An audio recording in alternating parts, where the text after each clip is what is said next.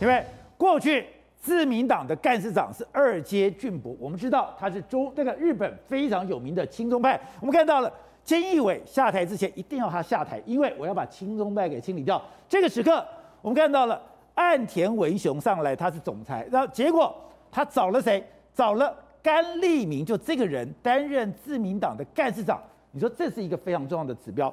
甘利明如果他不在日本反中已经不是问题了，但是你反中的强度，在整个日本反中强度最强的。竟然是甘利明。对，我先讲甘利明，他本身来讲是支持台湾加入 CPTPP 的。哦。而当年在安倍担任首相的时候，甘利明就是他的经济通这个所谓的经济大臣，就是说经济部长的概念。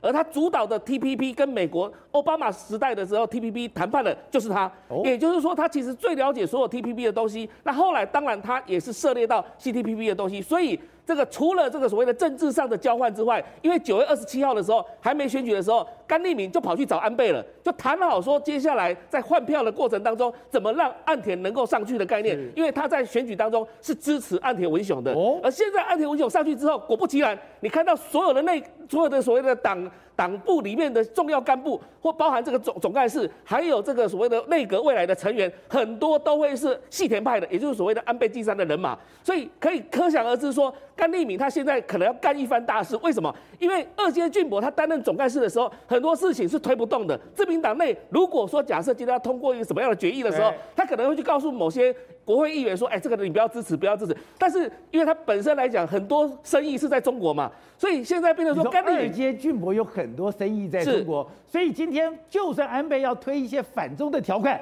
他会在那边东搓西搓，东挡西挡。可是你现在不一样了，对，没有错。现在换的这个阿基拉就是甘利明呢，本身来讲是一个狠角色，而且他辈分也够，他是狠角色，对，他是狠角色，他连任大概十一届的议员了，所以他在整个辈分当中是够的，所以他可以帮岸田，因为岸田他比较年轻，对他来讲是比较年轻，所以他有一个副党魁是麻生，然后再加上一个总干事是甘利明，两个人联手之下就可以把整个党内所有议员都搞定了。所以就是说，未来他要要通通过什么样的政策？你现在在看接下来选举，如果他接下来选举能够获得大多多数的民众的支持的话，那这个自民党在国会里面可以成为更大的多数。那未来在通过包含甚至于修宪的议题上面，都可能符合安倍晋三的一个梦想。而且之前他干过一件事情，日本也有所谓的千人计划，当时他是针对日本，日本学术界是是地位非常崇高的这些人，你只要跟中国有关系的。它是杀无赦的，没错，这些事情的确引起日本的学术界还有很多政界的一个纷扰，因为你只要跟中国之间有合作、有关系的，全部都把你剔除掉，也就不想要让你在这里出现。那为什么是这样子？都是甘利明干的不？其实就对，就是他干的。而且为什么会这样子做呢？因为其实主要是在美国，因为美国这一方面来讲的话已经出手了，所以对日本来讲的话，他就跟着美国的政策走。所以甘利明来讲的话，他在这个上台之后，第一个你看到，如果他过去来讲在 TPP 的业务上面跟民主党的奥巴马他们有这个所谓长时间的一个交涉的情况之之下，他在拜登政府那当中呢，也认识了不少人，所以他去瞧美国这一块来讲的话，绝对也没有任何的问题。这时候呢，抗中派就出头了，那这个友中派呢，或是亲中派呢，当然就要下台了。好，所以正好真的风变了。刚刚讲到的，我们参加了自由潜水，居然我们的国旗被拿掉，拿掉了以后，第一个提我们的国家就是日本。那你要拿中华民国的国旗，我们也要拿掉哦，这完全的跟我们站在一起。另外就是。这个岸田文雄任命的甘利明，哎，他当时在千人计划的时候是非常的凶悍的。他要去等于说本来是要协助，现在他进来了以后，我就开始挡，挡了以后他就讲哦，和威权国家的研究合作如果不更谨慎，对日本国民。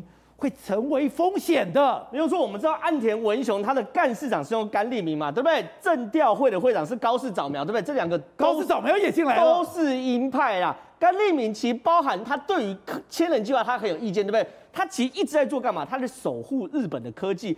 比如说，他就谈日本的半导体未来要怎么处理，对不对？他就说千万不可以跟中国合作。千万也不能跟南韩合作，他连南韩他都切开。他说为什么？因为他没办法评估南韩跟中国的距离，所以也不能跟南韩合作。你最好能跟台积电合作就好。这他讲的。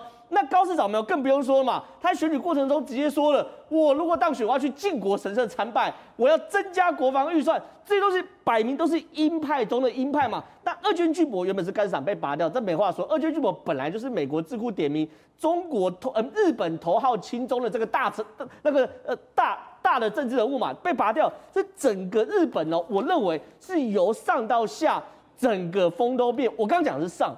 可是下是在哪里？包含这次就是我们自由潜水锦标赛啊。对我们自由潜水锦标赛，其实坦白讲，我们台湾好像也有一点被打压惯了嘛。我们去参加什么活动，什么国际的，很少会拿国旗的。我们就要拿国旗出来，被中国呛，被主办单位哎 cover 掉。我我认为也是很习惯，我们会抗议。可是看到最后也没有效果。可这次自由潜水确实哦，我看到是很感动。我们的选手发现，我们既然国旗被拿掉的时候呢？哎，不止我们抗议，第一个跳出来是日本陪我们台湾抗议。我就跟你要知道，玩自由潜水的都很凶悍的，很凶悍，他们都是在玩命的，真的是在玩命的，看起来漂漂亮亮的，很凶悍。我跟你讲，自由潜水是什么？自由潜水法，第一件事情，它跟我们一般想象潜水不一样。你看他，他脸上有什么呼吸器吗？没有。有水肺吗？都有，对不对？他那个靠就是面罩，然后就往下潜。那往下潜呢，像真的世界一流高手。大概都潜一百公尺以上，你潜到一百公尺，你会什么状况呢？比如说，你下潜之前，你要先吸一大口气，对不对？没有，你吸一大口气，你肺已经满后，你还要再强迫再吸三到五口气小气，你要尽可能至少在你肺里面装十公升的空气，然后开始往下潜，十公升。我们一般呼吸四公升就是表示你体能好的，你要十公升，这是训练有素的啊。然后呢，你如果潜到八十公尺的时候，他说你潜到八十公尺的时候，你的横膈膜下面就腹部这边会开始塌陷，然后你的肺哦会被因为压力太大的会开始挤压。我们一般肺大概这样子嘛，对不对？它会挤压到像橘子一样的大小，就一个手掌，大概就大概就跟一个拳头一样，它就挤压到这么的大小，那只剩下三分之一大了。对，然后就挤压挤压，然后呢，到一百公尺你会浑身一百一十公尺到一百公尺左右，你会浑身刺骨的冷。可是问题是最危险还不是这个，最危险是你这时候要抉择，你要不要再往下潜？你里面身体的氧气还够不够？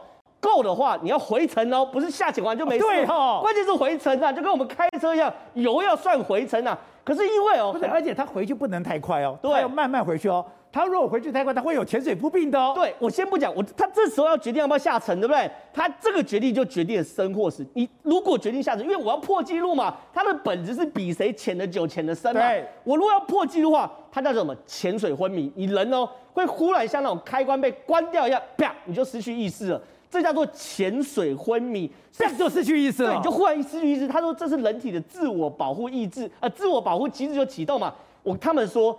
最好潜水昏迷的时机点，你知道是什么吗？比赛的时候，旁边会有人看。你如果自己在练习的时候没有人的话，哦、你潜水昏迷，你根本救都救不回来。所以会玩这些自由潜水的人，没有在跟你怕中国的，没在跟你客气的啦，还是变命啊！但是第一个嘛，日本就跳出来嘛，日本跳出来就说：那你不给台湾，那我全部也不要台湾呢、啊。结果呢，美国、荷兰、澳洲、法国、德国、韩国、俄罗斯全部都跳出来说：我也要挺台湾，你全部都不要弄国旗给我，给我。最后呢，大会道歉嘛，因为哎。一个台湾没有国旗，大家摸摸鼻就算，整排都没有国旗，不好看，而且都是强国，没有国旗，强国啊。所以说最后呢，大会道歉，然后呢，分分别共讯，给中国直播的讯号是没有台湾国旗，给世界其他国家的讯号是有台湾国旗的。所以呢，其实你要看哦，日本真的是由上到下对于中国的反弹都很剧烈的。好，小谢，另外一个是在台湾有一个政治风暴，就是这个月的二十三号，陈柏惟到底会不会被罢免？可是很多人挺他说，哎，因为罢免他没道理啊。他这样看到没有？他是优秀立委啊，怎么个优秀法？他的出席率、委员会的出席率、执行率，人家的审查。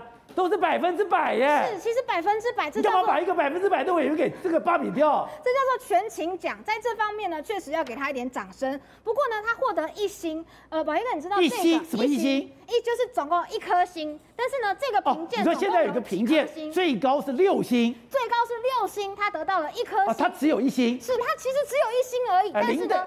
因为他这边啊有出席率百分之百，所以还有一星。但是他在提案数或是通过数，这个口袋国会都说是零。好，所以呢，我们就要看嘛。虽然他出席百分之百，执行百分之百，但立法院立法委有一个非常重要的事情，你要提案。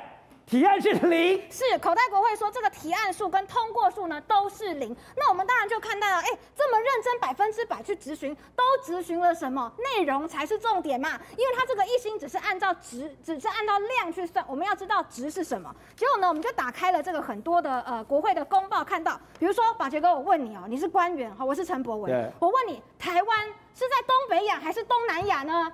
好，陈明通就说：“哎、欸，我们借在东北亚跟东南亚之间，我们国中的，对，我们的国中的地理都有教。”他说：“难道我们是东东亚吗？”哈，这样子的质询在立法院里面，我相信陈明通他也是满头包哈，不知道应该要回答什么。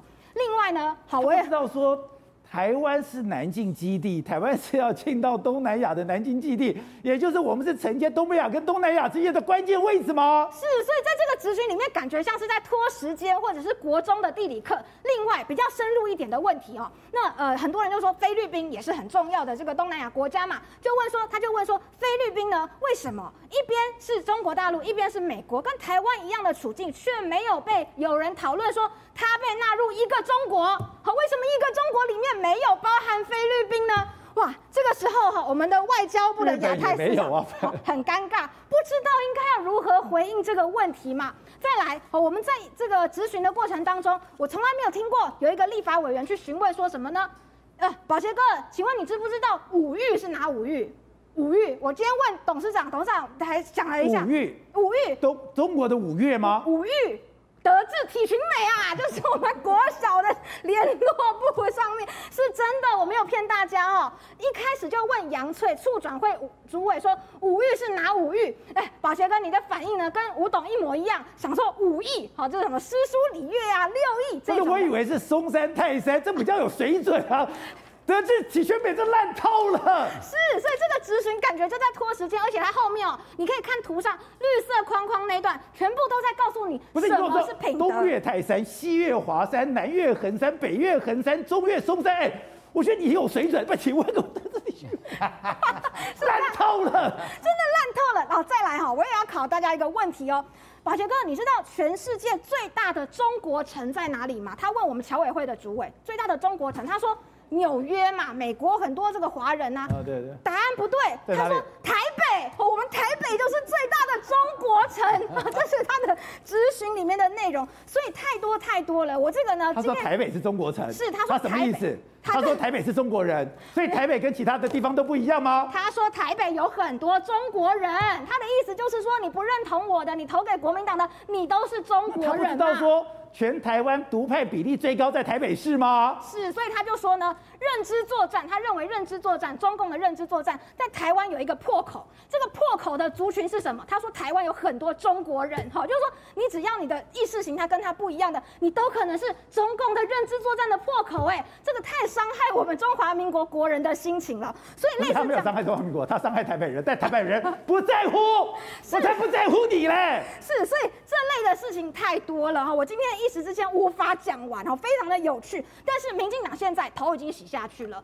因为蔡其昌说呢，他会全力的哈来帮助陈柏维度过罢免的难关。哎，这个不演了，以前罢免案我们都给审哈，两党都一样，给审到最后一刻都是啊交给公民团体啦。我们再看看了，现在不演了，直接各式各样的梗图其实都出来喽。在这之前很少梗图帮他讲话，可是现在看到支持会做事的人力挺陈柏维，好，陈柏维这个小虾。米对抗大鲨鱼等等的疼惜台湾英娜，这些东西已经全数出炉了。民进党就站在陈柏惟旁边。不是，我觉得这个最好笑是，哎，我自己都有一点动摇。我想，哎，这也太欺负人了，出席率百分之百，执行率百分之百，法案预算审查百分之百，好伟啊！可是他只背一星，我心想说，哎，你是这么的出席率这么高哎？我想说，台北市的林奕华，哎，也不也就就是六星哦。今天的时代力量也有六星哦，你怎么会只有一星？搞了半天，哎。你的法案的这个折对率是零，是，所以他就靠这个全勤奖，可是他全勤奖是去那边拖时间跟乱讲一通嘛，所以民进党这个头洗下去之后，就要包括德智体群美，德智体群美很多的争议，你就要一起跟他承受下来了。